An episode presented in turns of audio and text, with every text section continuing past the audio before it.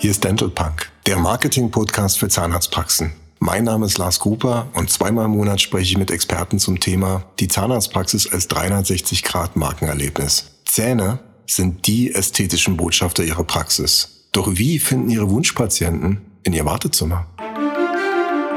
Dieser Podcast wird unterstützt von Dental Now. Dental Now fertigt präzisen und ästhetischen Meisterzahnersatz in Deutschland. Mit der Now-Krone bietet Dental Now eine Fertigungszeit von nur drei Tagen. Hi und willkommen bei Dental Punk, dem Podcast für Zahnarztpraxen und Dental Pros. Ich freue mich heute auf eine Folge zum spannenden Thema Duftmarketing, die Macht der Düfte.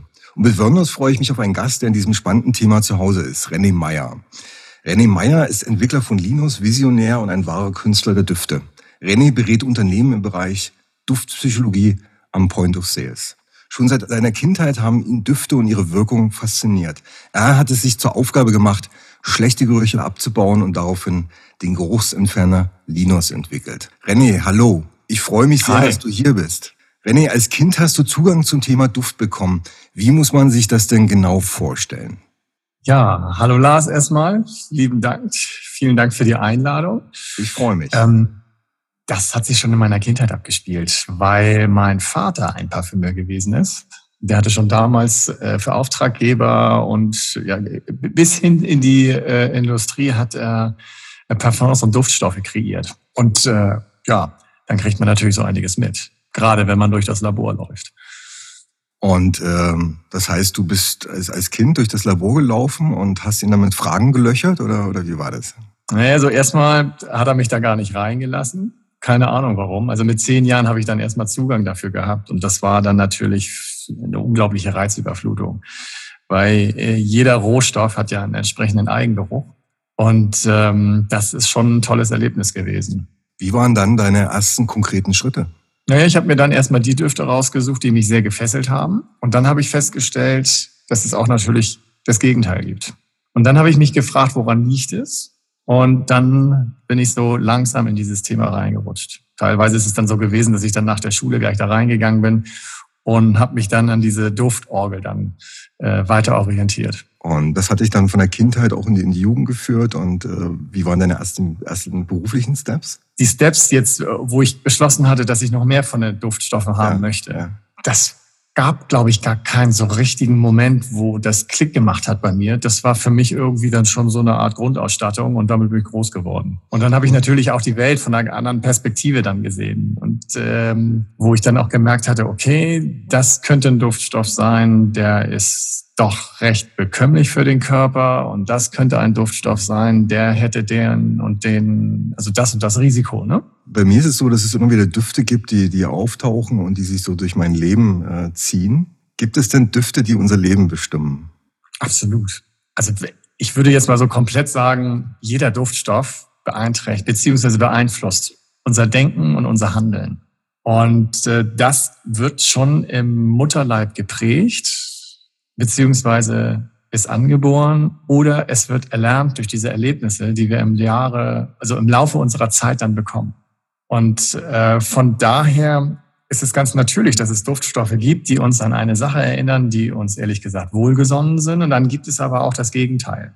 Und dann gibt es auch noch den, ähm, ja, den Aspekt, wo der Mensch sich von gewissen Sachen fernhalten soll. Das geht dann in den Wahn Sinn rein. Ne? Also man wird gewarnt und da gibt es, da muss man auch nicht hoch mit der Konzentration gehen. Das leicht, es, es, es langt sogar, wenn wir unterhalb der Wahrnehmungsschwelle bleiben, dann greifen gewisse Schutzmechanismen vom Körper. Und das hat mich auch sehr interessiert. Düfte, die uns wohlgesonnen sind, kannst du das konkreter benennen? Also in welche Richtung? Ja, also äh, wenn man jetzt äh, schöne Erinnerungen verknüpft. Ne? Wenn man kommt, also wenn man eine schöne Zeit mit seinen Großeltern hat und man kommt dann durch einen, Flur, der gebohnert ist, äh, dann wird man sofort in diese Zeit zurückversetzt. Vorausgesetzt, man hat eine schöne Zeit gehabt. Und auch das Gegenteil ist der Fall. Wenn es eine Situation gibt, die sich wiederholt abgespielt hat, wo man unangenehme Erfahrungen gemacht hat, wo immer ein gewisser Duftstoff präsent war, dann wird das entsprechend auch abgerufen, dann dieses Aversionsverhalten, sag ich mal, dieses Ablehnende. Ich glaube, das haben wir alle schon erlebt. Und mir ging es gestern so auf der duftenden Sommerwiese am Schlachtensee habe ich mich an dieses eine Kindheitserlebnis erinnert, was mir sehr oft dort passiert. Ähm, Düfte sind stark mit unserem kognitiven System verankert. Wir alle haben das erlebt. Aber woran liegt das und wie lässt sich diese Erkenntnis jetzt positiv nutzen? Also die Gerüche an sich, wenn die auf unser Gehirn treffen, das geschieht sehr, sehr schnell. Und die Eindrücke werden auch besonders tief verankert. Und das liegt unter anderem daran, dass die Verarbeitung bereits im Gehirn stattfindet. Und das ist dann dieser Sinneseindruck über diese Nase ist den anderen Sinneseindrücken überlegen. Ich sage jetzt einfach mal Auge, das sind äh, optische Sehreize, die, glaube ich, erstmal gespiegelt werden müssen. Ähm, wir haben, wenn wir hören, einen mechanischen Prozess in unserem Ohr sind Hammer, Amboss und Steigbügel mhm. dabei, die müssen das erstmal umwandeln. Aber wenn wir eine Sache riechen, dann findet äh, diese Reizung bereits in der Nase statt, was schon man spricht von Riechkolben, was schon ein Teil des Gehirns ist. Und deshalb geht es relativ schnell und wird dementsprechend auch tief verankert. Man wird dann in eine Zeit dann versetzt. Und das in der Geschwindigkeit, das schafft kein anderer Sinneseindruck. Machen wir nochmal die, die Schleife zum Marketing. Wie können wir das nutzen? Im Marketing nutzen bereits erste Dentallabore, Duftbrands, Dental Now One zum Beispiel ist so ein Duft, der speziell im Duftlabor für Praxen entwickelt wurde. Kannst du vielleicht ähm, nochmal konkret eine Empfehlung geben für das Duftmarketing in einer Zahnarztpraxis? Wie könnte das aussehen? Also da würde ich erstmal darauf achten, dass wir unangenehme Gerüche verhindern, die ein gewisses Warnverhalten auslösen, die in eine automatische Stresssituation führen. Ähm, da bin ich mir auch ziemlich sicher, es gibt da einige Duftstoffe, die, müssen, die, die sind sogar in sehr niedrigen Konzentrationen wahrnehmbar. Und ähm, Duftstoffe, wo wir eine breite Anwendung finden oder eine breite Akzeptanz finden für Beruhigung, würde ich auch als Außenstehender empfehlen. Und dann natürlich auch ähm, ja, Duftstoffe verwenden, wo ich der Meinung bin oder wo wir eine breite Akzeptanz haben, die eher ein Wohlbefinden auslösen. Ne? Wenn man jetzt eine gereinigte Praxis vorsieht, wenn man äh, das Gefühl hat, man ist hier gut aufgehoben, ne? dass die Leute wissen, was sie tun, dass die Leute auch Freude haben in denen, wo sie sich auch aufhalten. Das sind alles Sachen, die ich da mit einbeziehen würde. Ja. Wir machen heute den ersten Teil. Wir haben gesagt, das Thema ist so komplex, dass wir auf jeden Fall zwei Teile bringen möchten.